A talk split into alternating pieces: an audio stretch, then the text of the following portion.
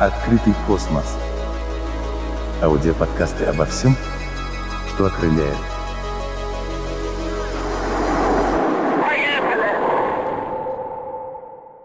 Здравствуйте, уважаемые коллеги.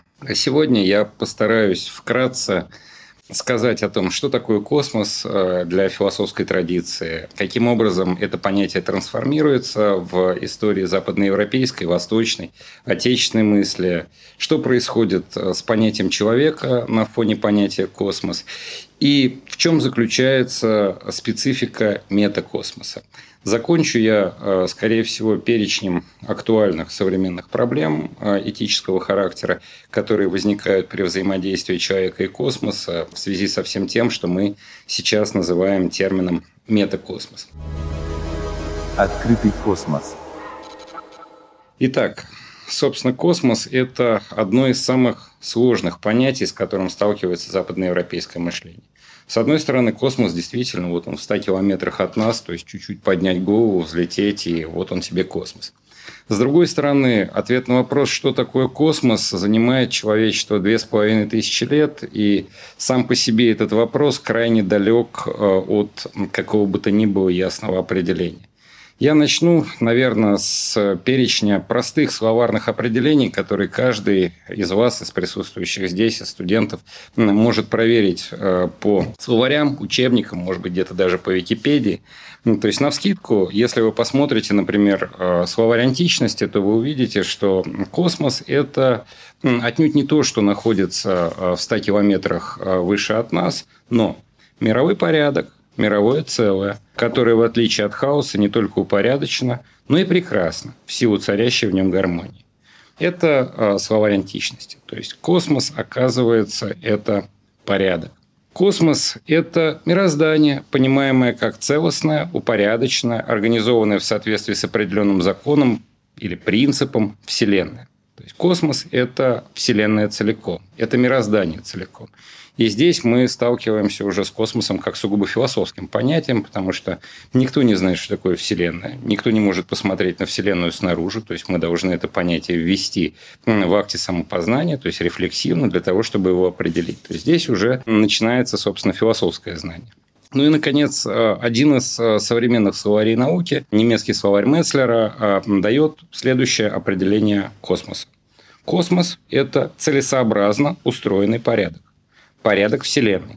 В неоплатонизме, например, свойства космоса – божественность, совершенство, единство, вечность. Космос делится на видимый и идеальный. Соответственно, самый простой словарь – словарь, грубо говоря, Дудана или словарь Ожегова. Ну, Ожегов и Дуден – это, в принципе, равновеликие словари. Дуден для немецкого языка, Ожегов для русского языка. Говорят о том, что космос – это бесконечное пространство, которое включает в себя все небесные тела. То есть даже на уровне словарных определений мы видим, что космос – это нечто, а, что еще нужно ввести, определить каким-то образом для того, чтобы с ним работать. И, собственно, мой первый тезис э, связан с тем, что понятие космоса э, рождается две с половиной тысячи лет назад, в э, эпоху античности. И с рождением понятия космос рождается, собственно, представление о порядке, пока еще смутное представление у греков, которое, развиваясь на протяжении двух с половиной тысяч лет, приводит к тому, что мы сейчас называем наукой и техникой. Поэтому я, с вашего позволения, в двух словах а, скажу о том, как греки мыслили космос, а, чем космос был для них.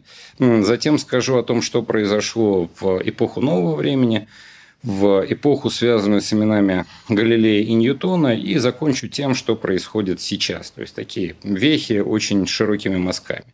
Итак, а, в античности впервые, впервые возникает этот интерес, интерес к космосу, как попытка ответить на сугубо философский вопрос. Сейчас на профессиональном языке это называется основной вопрос антологии. Звучит он очень просто. Что есть все? Или в самой короткой формулировке 20 века, она принадлежит Уиварду ван Орману Куайну, что есть? Вот греки, э, как вы знаете, начали отвечать на этот вопрос в Милецкой школе, сказав, что э, все есть вода, все есть воздух, все есть у Гераклита, например, это уже не Милецкая школа, а Эфес, все есть огонь. И здесь впервые появляется существенно важное. философское понятие, понятие беспредельного. То есть у греков э, философ Анаксимандр формулирует понятие беспредельного, безграничного на греческом апейрон, которое является началом всего. То есть задан вопрос, что есть все, и получен ответ. Все есть беспредельно. И вот это первое определение космоса, с которым мы имеем дело. На втором шаге у греков э, в знаменитом споре или в знаменитом противопоставлении Гераклита и э, Парменида мы получаем две характеристики беспредельного, с которыми мы по сей день на самом деле не знаем, что делать. И, по сути, вся э, наша философия, с одной стороны, наука, с другой стороны, занимается тем, чтобы примирить эти две позиции. Так что это за позиции? Одна позиция говорит, что все есть движение. И это позиция а, Гераклита. Все знают, наверное, его высказывание. Все течет, все меняется. Нельзя войти в одну реку дважды. Огонь и война есть отец всего и мать всего. Ну, война, если быть точным. То есть, беспредельное находится в постоянном движении. То есть, мир находится в постоянном изменении. И вторая позиция, альтернативная позиция, которая точно так же характеризует беспредельное, точно так же интуитивно очевидно, точно так же ее можно подтвердить бесчисленным числом фактов. Это позиция Парменида. Бытие единое и неизменно. Бытие есть, небытия нет. То есть бытие – это покоящееся бытие. Иными словами, космос – это постоянство. Космос – это неизменность. Космос – это покой. Никакого движения в космосе нет, быть не может, и движение в космосе немыслимо. А вместе с движением немыслимо и какое бы то ни было изменение. Соответственно, у греков, отвечая на вопрос, что есть, что есть космос, мы получаем на первом шаге три вот этих замечательных слова. Беспредельное, апейрон, движение или изменение – и покой, или стабильность, или неизменность. Вот это три фундаментальных а, характеристики космоса. То есть нам во всей последующей традиции а, нужно было примирить друг с другом беспредельность, с одной стороны, движение со второй стороны, и с третьей стороны покой, неизменность и основательность. Соответственно, философских систем и следующих э, за э, философией научных систем было создано, естественно, бесчисленное множество. Наиболее важные из них, они, в принципе, у всех на слуху, особенно у тех, кто уже прошел этот курс, э, условный курс философии для бакалавриата или, может быть, даже для магистратуры и аспирантуры. И, конечно, самая известная модель примирения этих трех терминов – это модель Платона, который разделил мир на мир вещей, с одной стороны, мир иллюзорный, мир, как в Индии говорили, майи, то есть мир постоянно меняющийся, а, в котором нет ничего определенного и в котором все нам только кажется. Если переводить дословно, например, с европейских языков, то этот мир – мир кажемости, или по-русски «мнимый мир». И мир настоящий, то есть мир идей, где идея в последующей традиции а, приобретает либо характер формы, как ее назвал а, Аристотель, либо характер закона, либо характер какой-то а, математической сущности. Соответственно, с Платона начинается все то, что мы можем назвать современной картиной мира. То есть мы разделяем мнимое и подлинное. Мнимое – это то, что нам кажется, то, что изменяется, а подлинное – это то, что остается неизменным во всех процессах, которые могут прийти нам в голову или с которыми мы имеем дело. Христианство э, наследует, конечно, во многом Платону, и все помнят град земной и град небесный Августина Блаженного. Град земной – это, ну, нельзя, конечно, сказать, что в христианстве это мнимый мир, но это мир, который а, создан по образу и подобию а, града небесного. И наша цель а, в граде земном, то есть в том, что изменяется, увидеть структуры града небесного. Вот, собственно, э, такое положение дел в человеческом познании, связанное с понятием космос, когда мы беспредельно атрибутировали, э, с одной стороны, миру кажемости, мнимому миру, с другой стороны, э, миру вечных сущностей, и связывали изменчивость с кажемым, с мнимым, а, а постоянство с вечным и неизменным. Вот такое положение дел продолжалось вплоть до XVII века.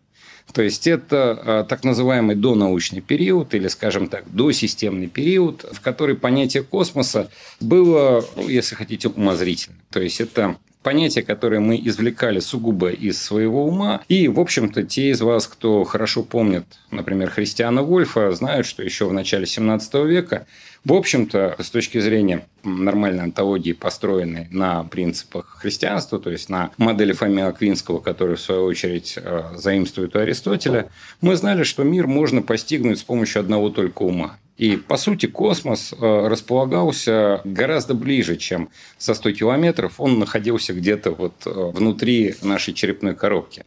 Во всяком случае, мы легко дотягивались до него мыслью и легко извлекали его основные структуры. Но в 17 веке произошло очень много интересных событий. Изменилась картина мира. Произошло то, что Кант, говоря, конечно, о себе, назвал коперниканским переворотом. Произошло это, собственно, с именем Коперника. И вот все то, что произошло, можно достаточно просто объединить в двух словах, в одном понятии. Это называется индуктивный метод познания, и э, автор индуктивного метода познания – это Галилей. И, соответственно, второй человек, который стал его применять, э, применил индуктивный метод для определения движения планет, это был э, Исаак Ньютон. И вот что сделал Галилео Галилей? Галилео Галилей научился задавать вопросы природе. Потому что ну, действительно совершенно непонятно, почему изменчиво изменчиво, да, в каких пределах изменчиво изменчиво, в каких пределах постоянное постоянно, что значит быть постоянным. Откуда мы знаем а, точные ответы на те или иные вопросы? Почему мнение одного человека должно превалировать над мнением другого человека? То есть, где тот достоверный источник познания, а, на который мы можем опереться, говоря о таких сложных вещах, как космос, то есть все, то есть закон, то есть предельно общее представление о нашем мире в целом. И, э, ну, понятно, что в античности э, таким источником было чистое умозрение. У Аристотеля это видно наиболее ясно. В христианстве к чистому умозрению добавилось э, религиозное откровение. Но к XVII веку стало понятно, что ни чистого умозрения, ни религиозного откровения недостаточно для того, чтобы судить о таких сложных вещах, как космос. И Галилей научился задавать вопросы природе. Здесь, конечно, возник э, еще более сложный вопрос, что такое природа и как природа связана с космосом. Является ли космос природой? То есть, ну, на этот вопрос я отвечу, но чуть-чуть попозже. Галилей с помощью изобретенных им приборов, в частности, приборов, которые позволяли измерять количество времени при падении тел, всю свою жизнь ставил опыты, посвященные падению. И мы знаем, что Галилей открыл, собственно, ускорение свободного падения. То есть это э, результат, э, который с именем Галилея вошел в физику и определил физику. Но гораздо более значимым моментом здесь является не это эмпирическое открытие Галилея, а то, что он действительно в рамках индуктивного метода научился задавать вопросы природе и получать совершенно точные ответы на а, свои вопросы. То есть он научился формулировать объективные, общезначимые, не знающие исключений законы природы. И вот после Галилео Галилея понятие космос мы связываем, конечно, с законом природы. То есть там, где речь идет обо всем, о правиле, управляющем мирозданием, там речь идет о законе природы, который был извлечен из э, измерительного эксперимента, из диалога человека с природой, из того, что Фрэнсис Бэкон называл э, разумным вопрошанием природы или таким вопрошанием, где человек, повинуясь природе, узнает новое. Это, конечно, колоссальная тема а, для диалога, колоссальная тема для обсуждения. И на основании уже этого сугубо научного метода, а, на основании того, что а, впоследствии, там, в 20 веке, Карл Раймонд Поппер назовет процедурами верификации и фальсификации, то есть процедурами подтверждения истинности научной теории и процедурами опровержения истинности научной теории. Вот благодаря этому разрабатывались совершенно разнородные концепции космоса космоса как ответа на вопрос, подчеркну, что есть все, или откуда все, или что есть. И такого рода концепции уже в сугубо научном ключе, они носили характер сначала монизма, затем дуализма, а в настоящий момент научное знание, оно во многом плюралистично. То есть, ну, что означают слова монизм, дуализм и плюрализм? Монизм означает, что на вопрос, что есть все, мы можем ответить, используя только один набор правил или принципов. Ну или, как говорили древние, только одну субстанцию. Монизм, скажем, может быть э, идеальным, может быть материальным, может быть информационным. И в каждом из этих случаев это означает, что чтобы ответить на вопрос о сущем как таковом, о том, что есть, мы можем применить, нам достаточно будет применить только одного комплекса правил, скажем, материи, если мы материалисты. Или одного только комплекса правил духовной организации, если мы идеалисты. Или, скажем, комплекса правил информационного взаимодействия, если мы сторонники информационного гуманизма, к примеру. Ну, конечно, после Декарта, после постановки психофизической проблемы, которая, конечно, была очевидна и до Декарта, после успехов э, биологии э, в конце XIX века и, конечно, после феноменальных результатов, полученных физикой XX века, ну, после того, как мы узнали, что вообще Земля не просто не центр мироздания, но находится где-то на задворках Млечного Пути, а Млечный Путь, в общем, весьма малозначимая галактика, где-то на затворках гораздо большего звездного скопления. То есть вот после всего этого, конечно, в общефилософском ключе монистическая, дуалистическая позиция оказались весьма и весьма проблематичными. И те серьезные работы, э, с которыми мы имеем дело в 20 веке, они, конечно, исходят из э, плюрализма. Что такое плюрализм? Плюрализм говорит о том, что нам необходимы множественные правила, или, может быть, лучше сформулировать так, нам необходимы правила разных, принципиально разных типов, все они получены из измерительного эксперимента, из диалога человека с природой, но это правила разного типа для того, чтобы ответить на вопрос, что есть все. Или, говоря в формулировках древних, нам необходимы различные субстанции для того, чтобы э, говорить о природе в целом, о космосе в целом, о мире в целом. Открытый космос. И вот, с вашего позволения, я, наверное, назову только двух здесь выдающихся мыслителей. Один у всех на слуху – это Карл Раймонд Поппер. В общем, мы по нему читаем лекции по истории философии и науки, и каждый уважающий себя студент, конечно, его читал. И из Карла Раймонда Поппера мы знаем, что миров как минимум три – то есть это физический мир, мир материальных объектов, а, материально данных сущностей, то есть тот мир, который можно описать количественными терминами а, с помощью законов физики и химии. Второй мир по Попперу – это мир ментальных сущностей, то есть мир так называемых кваля или субъективных представлений, качеств, а, которые возникают сугубо в индивидуальных человеческих сознаниях. Ну, если вдруг непонятен термин кваля, то есть просто задумайтесь о том, можете ли вы передать другому другому человеку свое ощущение вкуса, например, ну вот я не знаю, соленой рыбы. То есть можно ли передать другому человеку свое ощущение вкуса соленой рыбы? Нет, можно этот вкус назвать, э, можно подарить ему рыбу, но э, передать ощущение вкуса нельзя. И вот это вот субъективное ощущение вкуса, цвета, оно, собственно, и называется кваля. И именно такого рода ощущения, впечатления составляют мир ментальных сущностей по Попперу ну так, в грубом очень режиме. И, конечно, третий мир по Попперу – это мир языка и объективированных языком научных теорий. То есть, это мир условно духовный, выраженный и объективированный в структурах коммуникации. То есть, мир существования научных э, и ненаучных любых теорий. То есть, мир, который нельзя фальсифицировать э, физическими данными и э, который нельзя фальсифицировать миром эмоций или ментальных состояний. И эти три мира находятся между собой в сложном взаимодействии. То есть это, конечно, такая философская онтологическая картинка, которая, а, может быть, с первого раза и не очень понятна, но она весьма и весьма удобна и весьма достоверна для ответа на вопрос, а, а, что такое космос и что с ним делает человек. Второй мыслитель, которого я бы в этой связи упомянул, он не так хорошо известен, как Карл Раймонд Поппер, хотя он, может быть, сделал для философии науки и техники. Гораздо больше э, это Фридрих де Сауэр, один из э, основателей э, философии техники, классической философии техники, человек, которого на русском языке достаточно долго не знали, но тут как бы в порядке рекламы в Самарском университете в 2017 году была переведена и издана классическая монография Фридриха де Сауэра «Спор о технике». Я думаю, что в следующем году Ну, то есть в 22-м выйдет э, еще одна книга Десауэра на русском языке. Это как раз книга с названием «Человек и космос».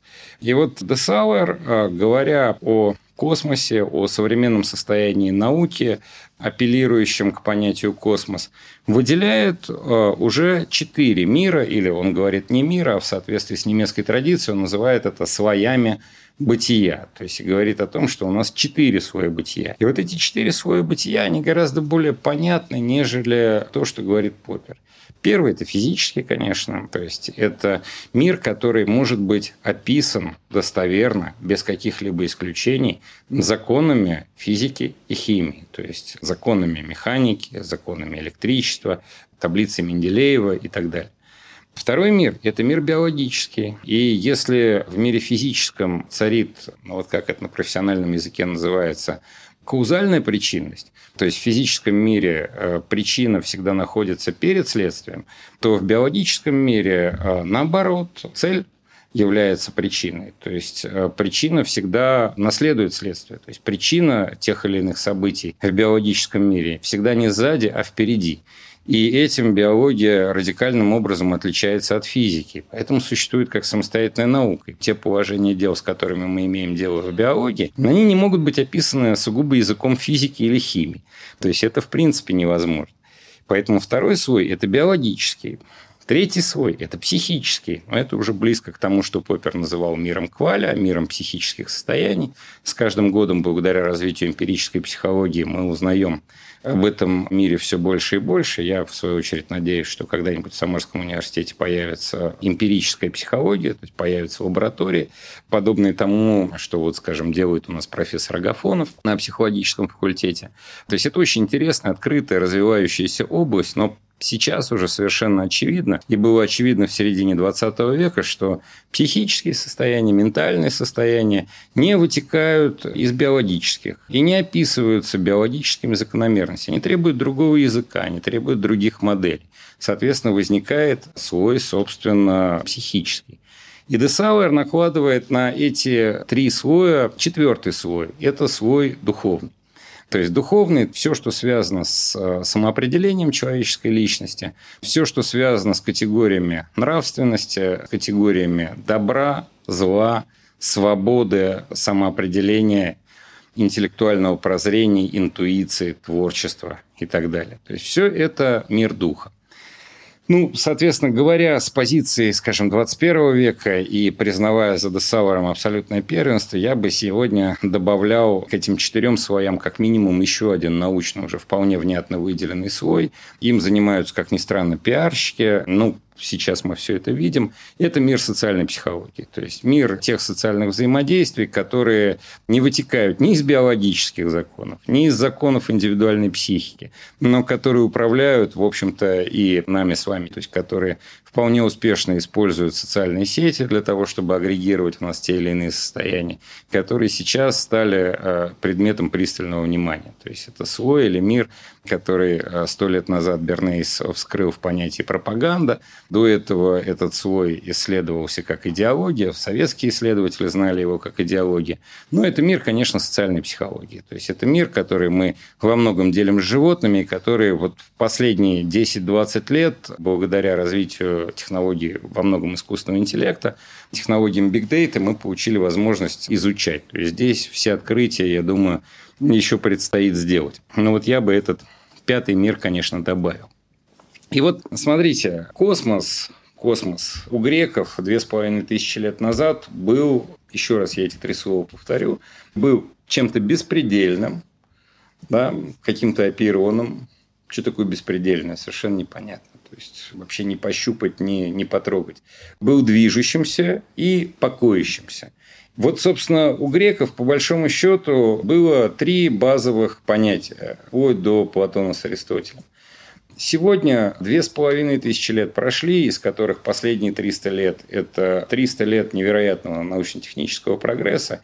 И мы говорим о космосе, имея в виду все, и вводим сразу как минимум 3, а в максимуме, наверное, 5, 6 и более слоев законов, То есть пять типов законов, а, которые каким-то образом друг с другом взаимодействуют друг с другом. Мы, к сожалению, не знаем, каким образом. И даже а, внутри одной только физики существует такое количество проблем взаимодействия, что я думаю, мои коллеги, рассказывая об этих проблемах, заняли бы все эфирное время на ближайшие несколько лет вперед. Но, тем не менее, мы не можем отрицать тот факт, что космос состоит из как минимум пяти типов законов, которые не фальсифицируются и уж тем более не верифицируются друг с другом, которые как-то в одной среде, в одной системе уживаются – и как-то определяют человеческое взаимодействие, где каждый тип законов определен с абсолютной достоверностью. То есть эти законы каждый в своей области не знают исключений, не подвержены изменениям и позволяют нам делать расчет и в прошлое, и в будущее. Открытый космос. И вот в этой части можно перейти к проблеме человека. Человек на фоне космоса. Потому что в конечном итоге космос ведь это человеческое изобретение. Да? Я сейчас перехожу на такие бихевиористские позиции, на позиции где-то даже э, солипсизма и субъективного идеализма. И я скажу, что на самом деле ведь вопрос, что есть, задал человек. Да, для того, чтобы, отвечая на этот вопрос, получить идею порядка, получить представление о космосе. И все это связано с тем, что э, человек – это очень странное существо. Человек на самом деле не знает о себе, то есть человек может задать вопрос «А «кто я?», но не может получить на него никакого внятного ответа.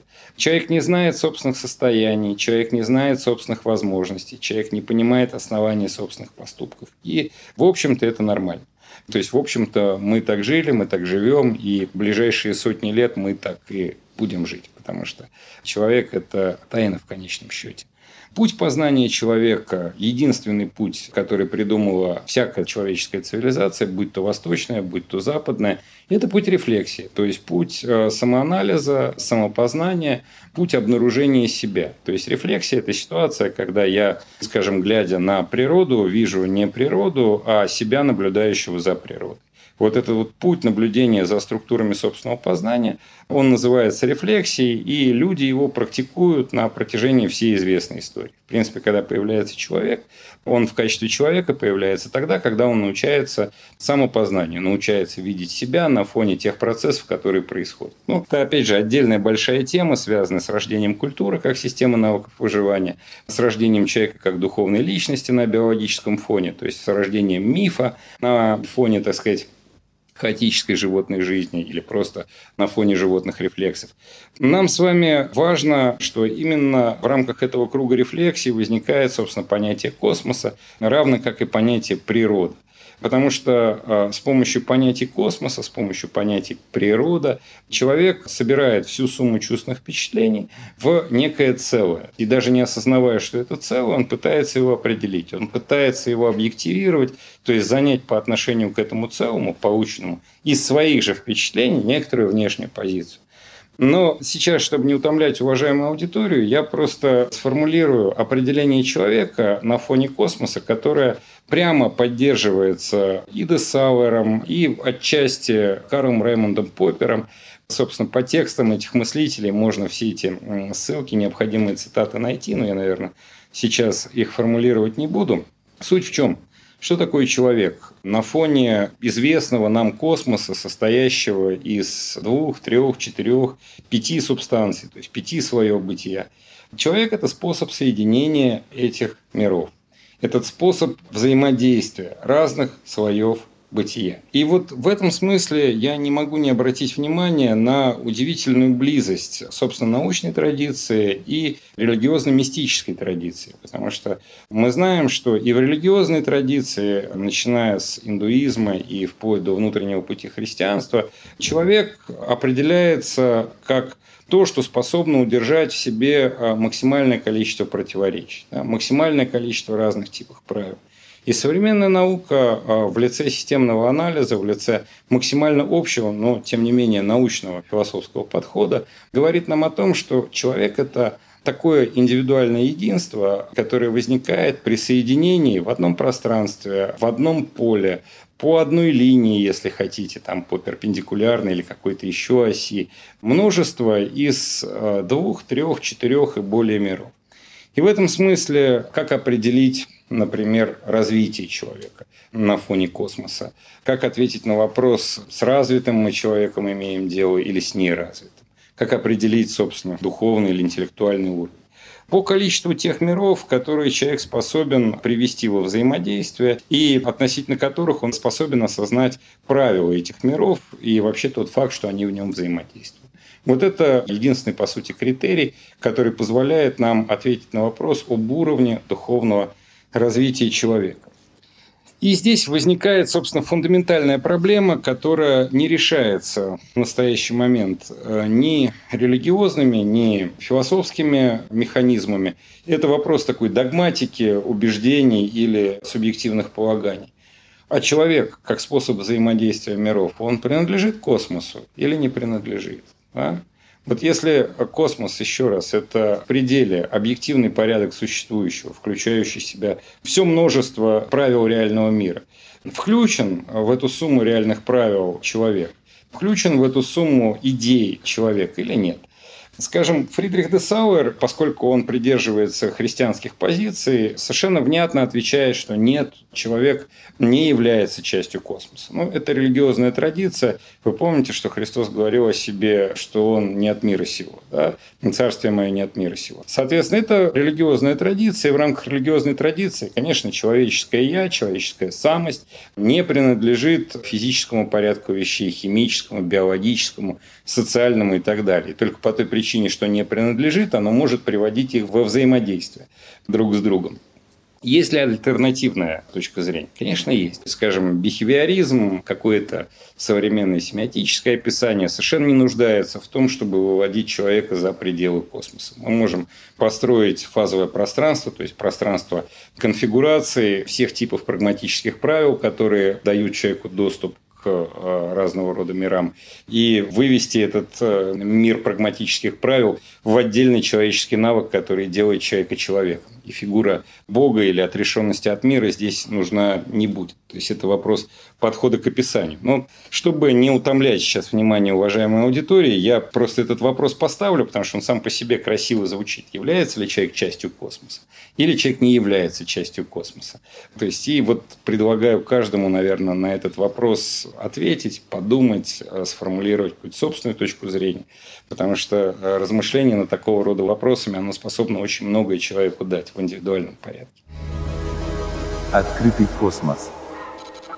И, собственно, я перейду к третьей части. На самом деле, как осуществляется в э, реальном мире взаимодействие человека и космоса.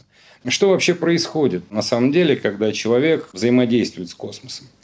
Ведь кроме того, что человек не знает о том, кто он, он, человек, обладает еще как минимум двумя фундаментальными особенностями. Человек способен познавать, и человек способен действовать. То есть это отмечали все без исключения и психологи, кто занимался феноменом человеческой личности, и, естественно, философы техники с этого всегда начинают во всех своих рассуждениях. То есть человек, с одной стороны, познает, а с другой стороны, он действует. То есть, и познавать – это одна сумма навыков, а действовать – это совершенно другая сумма навыков. И в чем квинтэссенция, в чем высшее проявление человеческой деятельности? Конечно, в технике. Потому что техника, как способность человека удовлетворять свои желания за счет законов природы, это высшее проявление человеческой сущности, выраженное в способности, создавая орудие труда, изменять окружающий мир изменять природу, изменять среду своего обитания. У меня осталось не так много времени. Я здесь сформулирую предельно тезисно, то есть э, по поводу того, что я сейчас скажу, я много раз публично выступал, много писал. Я просто хочу обратить внимание, уважаемой аудитории, на то, что при взаимодействии человека и космоса в инженерном режиме, то есть в режиме технической деятельности, человек создает новое. И это новое носит не характер умозрительных теорий, не характер произведения искусства, не характер абстрактных построений. Это новое носит предельно конкретный характер. То есть это такое новое, которое в виде артефактов, в виде новых технических объектов входит в нашу жизненную среду и изменяет ее. Ну, там, первые такие артефакты – это колесо, например. Да? Это способность добывать огонь по собственному желанию. То есть здесь артефакт как метод. Затем это электричество, ядерная энергия и прочее. И вот в этом взаимодействии рождается, собственно, то, что мы сейчас, начиная с Фридриха де Сауэра, называем метакосмосом.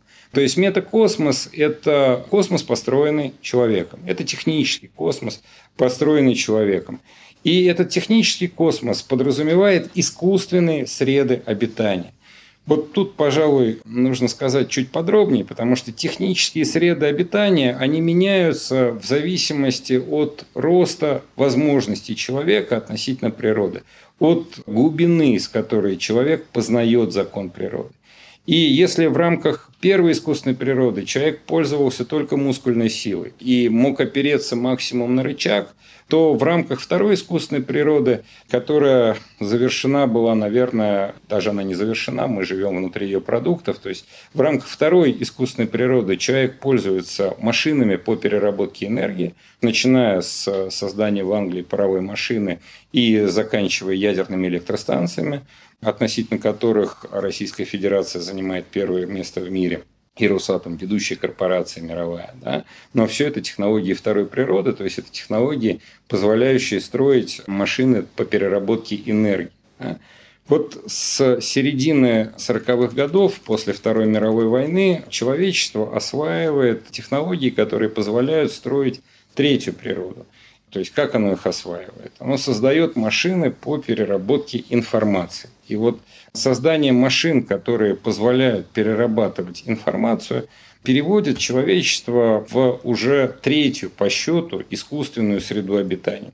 И по большому счету, вот мы в России, в Самаре в начале 21 века, ну, уже не в начале, уже в начале третьего десятилетия 20 века, мы стоим на пороге между второй и третьей искусственными средами обитания. Мы сейчас работаем, ну, во всяком случае, наш университет в лице э, Артема Никанорова, директора Института искусственного интеллекта, работает над технологиями искусственного интеллекта. Это технологии, связанные с формированием нечеловеческих субъектов а человеческой деятельности, то есть машины способны выполнять неалгоритмические задачи. Мы работаем над э, технологиями трансгуманистического толка, то есть это технологии, которые находятся не снаружи человеческого тела, а внутри человеческого тела. Поэтому они человека из э, естественного состояния переводят в состояние киберчеловека, трансчеловека или, может быть, неочеловека. Это огромный комплекс самостоятельных проблем. Я обращаю сейчас внимание уважаемой аудитории, что, еще раз повторю, взаимодействие человека и космоса приводит к формированию метакосмоса, то есть космоса, созданного технически, космоса инженерного. И сейчас мы стоим а, на пороге между естественным и искусственным человеком. Вполне возможно, что в течение ближайшего поколения двух человек перестанет быть естественным. И вся сумма культуры, которая накоплена до настоящего момента и позволяет нам называть себя человеком, она просто перестанет быть нужной, потому что способ соединения миров, которым является человек, изменится необратимо за счет технического прогресса. Открытый космос. Проблемы, которые я бы хотел в завершении обозначить, это проблема, которая касается и молодежи, и среднего поколения, и представителей науки, и представителей технического, инженерного мировоззрения, и обывателей, в конце концов. Просто об этом нужно задумываться. Это, конечно, проблема этики, проблема правил, которые регулируют взаимоотношения людей друг с другом. Просто подумайте, что в условиях естественного мира человек становится человеком тогда, когда он следует этическому кодексу Ветхого Завета. Ну, или законам Хамурапи, или вот вновь придуманным законам Калаврата. То есть, я часто встречаю в разного рода таких русских фэнтези. Око за око, зуб за зуб. То есть, как бы, и если ты воздаешь врагу по делам его, ну, тогда ты человек. Христианская заповедь э, совершенно другая. Христианская заповедь учит нас жизни в первой искусственной природе. В такой искусственной природе, где мы уже строим поселение, где у нас уже есть рычаг, где есть минимальные зачатки техники. И она учит не отвечать ударом на удар. Да? То есть она учит совершенно другому типу взаимодействия, поступай так, чтобы как бы ты хотел, чтобы другие относились к себе. Ну или там, как Кант потом э, сформулирует, чтобы максимум твоей воли могла стать принципом всеобщего законодательства. То есть, по сути, та же самая формулировка. Но я обращаю внимание, уважаемой аудитории, что для второй искусственной природы, для искусственной природы, внутри которой мы владеем колоссальным, ну, мы человечество в смысле, мы владеем колоссальными энергетическими ресурсами, а этики разработанной нет. Вообще нет. И уж тем более этой этики нет для третьей природы. Для такой природы, где появляются нечеловеческие агенты, где машины встроены в человеческое тело, где машины являются расширениями как индивида, так и, может быть, какого-то социального субъекта правил человеческого взаимодействия в этих мирах просто не существует. Есть разнородные проекты, там, скажем, этика содействия, которая начинается с князя Кропоткина в 90-е годы, там, не в 90-е, может быть, в 80-е годы профессор Аверьянов. В категориях Диамата очень хорошо описывал этику содействия. Тот же самый Десауэр описывал этику кооперации. Но системных моделей в этом плане пока нет. То есть это открытые проблемы. Я считаю, просто об этом нужно думать, об этом нужно говорить. И такого рода этические правила должны рождаться. Пожалуй, на этом я закончу. Спасибо. Открытый космос. Аудиоподкасты обо всем, что окрыляет